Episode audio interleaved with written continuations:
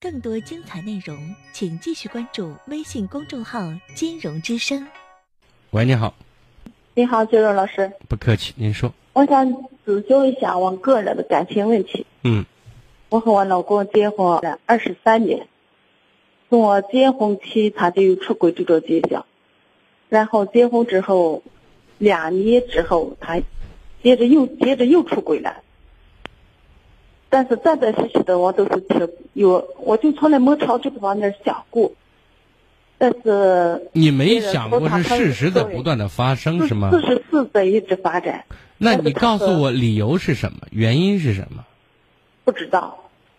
你做了二十三年媳妇，我就不喜欢，或者说我实在无法接受一个女人做了二十三年老婆，然后用不知道回答老公犯错的原因。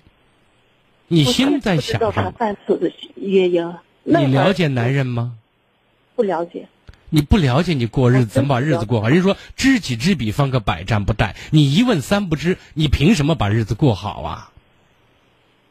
我一直就和他在一心一意和他过日子。你怎么一心一意跟他过日但是？他也你一心一意，你那连他了解都不了解，从哪儿谈一心一意啊呀、我就没办法和他了解。为什么呀他就是他是老是好像有带一种瞧不起我那种感觉。他为什么瞧不起你啊？现在瞧不起，不知道。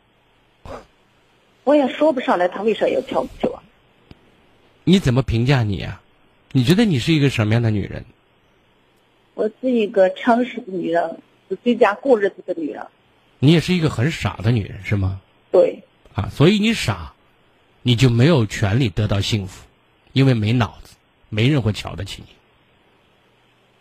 也许肯定。二十三年为什么还在继续啊？接接离不断就这样出轨。我想问你，二感十觉三年为什么这个婚姻还在继续？一直因为孩子小嘛，我没办法。那现在孩子已经不小的了。对，那现在你可以过你的想要的生活。如果你觉得这个男人一直不忠于家庭，不忠于你，把你不当回事，你可以放弃他了是我现在是打算放弃他。啊，那你就行动就行了。你没有能力去掌控他，你没有能力让他和你一心一意过日子，他不是你的菜。我们说找到什么叫对合适就是对，你们俩不合适。对，你如果觉得过得很痛苦，忍无可忍，我的意见是无需再忍，那我就是无需再忍了。